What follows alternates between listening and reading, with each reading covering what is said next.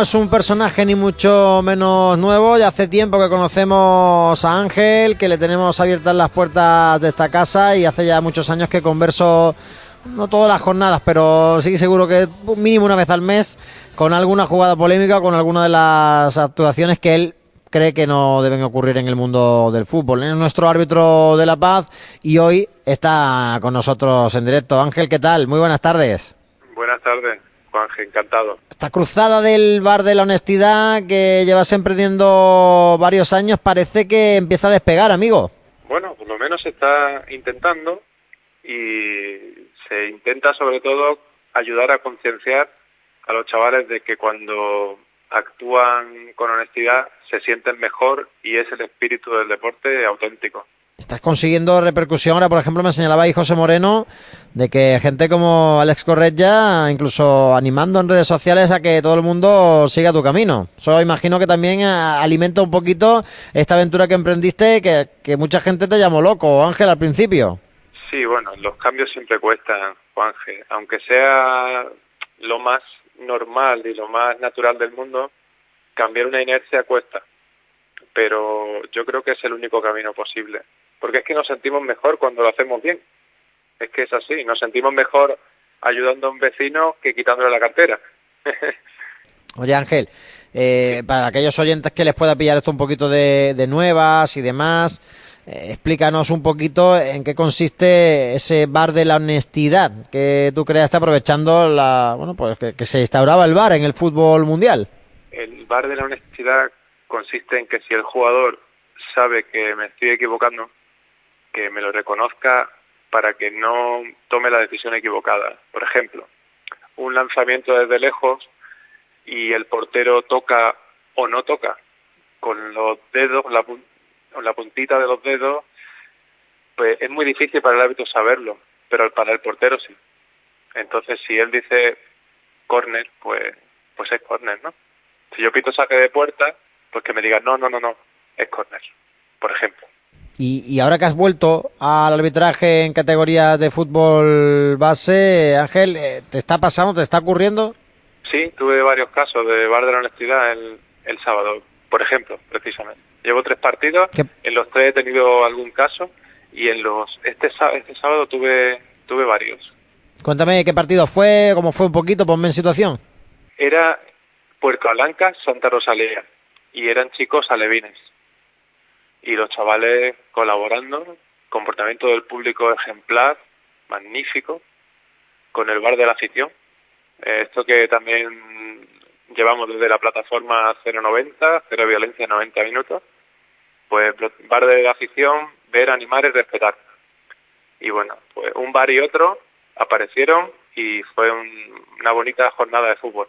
Y oye, pues, estoy viendo un poquito eh, que tienes ese modus operandi cuando va a empezar el partido, de primero hablar de, de los chavales, eh, luego hablar eh, también de la afición, luego coger a esos padres, directivos, haces como varias charlas o una charla conjunta con varios puntos que, que está funcionando. Sí, ayuda a recalcar los puntos fundamentales y que no se nos olvide, hacer pensar un poquito, porque muchas veces nos dejamos llevar simplemente porque ya es la costumbre, ¿no?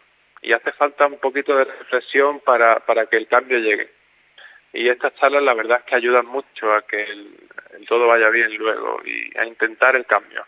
¿Qué te encuentras un poco cuando, la, cuando llegas al campo y, y hablas con la, con la afición, hablas con los chavales, eh, cómo reaccionan ellos, porque es lo normal, ¿no? Que un árbitro llegue y lo primero hable con la gente, ¿no? Normalmente la figura del árbitro suele estar un poquito escondida por ahí, ¿no? Llegan al campo sin hacer mucho ruido y se van intentando no hacer mucho ruido, pero tú llegas y rápidamente te identificas como el árbitro y te pones a, a charlar con ellos.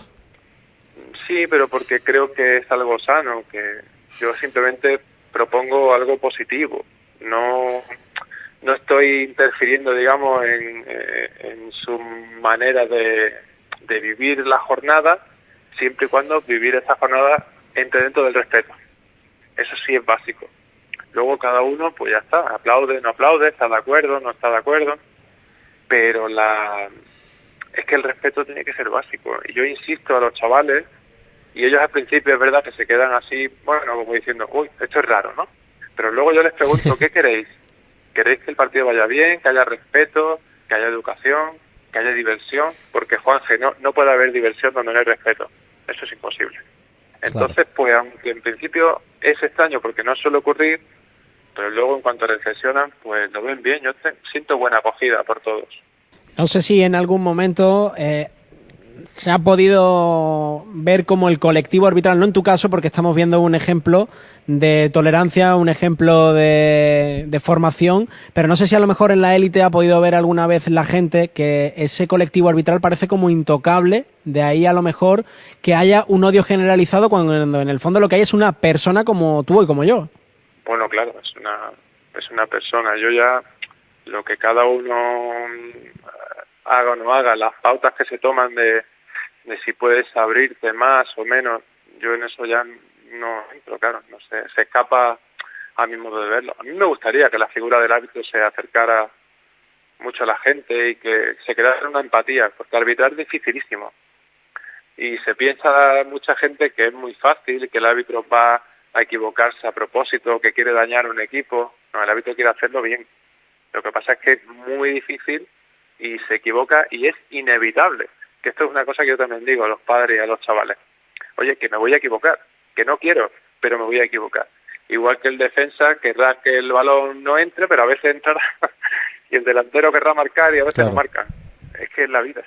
Eh, precisamente a, a, eso iba, ¿no? A, a, lo difícil que en algunos momentos, eh, no tú, porque por supuesto estás haciendo un ejemplo que se está viendo por toda España con esa gran campaña también en redes sociales, pero a lo mejor la falta de autocrítica en determinados momentos por parte del, colectivo arbitral ha podido generar, eh, generar ese ambiente un poquito enrarecido, porque es muy fácil decir hoy día, es que los árbitros son malos y se le llena la boca a todo el mundo. A ver, son muy buenos. Lo que pasa es que se equivocan. Eso sí, eso sí. Pero en, en, general el, el, el nivel es muy bueno. Es que es dificilísima la labor.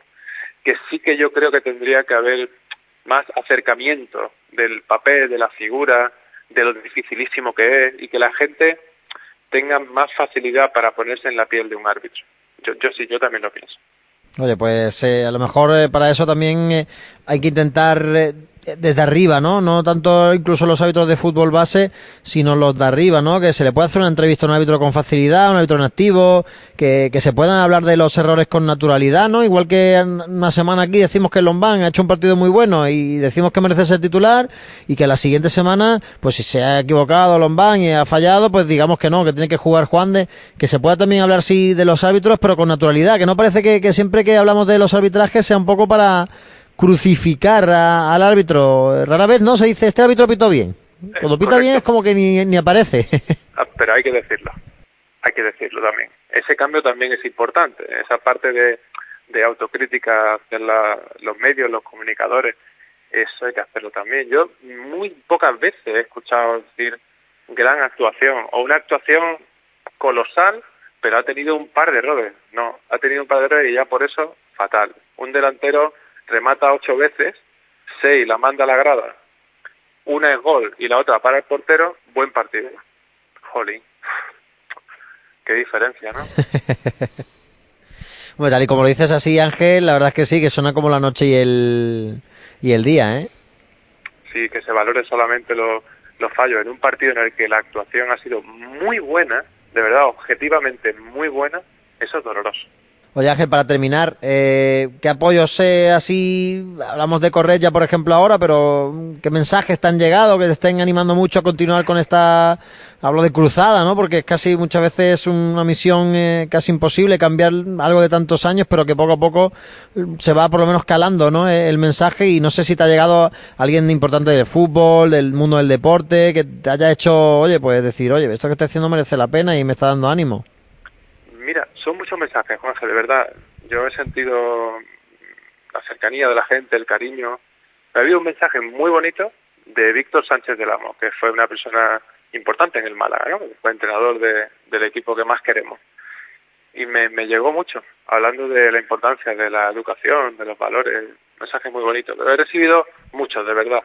Muchos. Me he acordado de él porque está muy vinculado al Málaga, por su pasado malaguista, pero muchos, muchos, de verdad.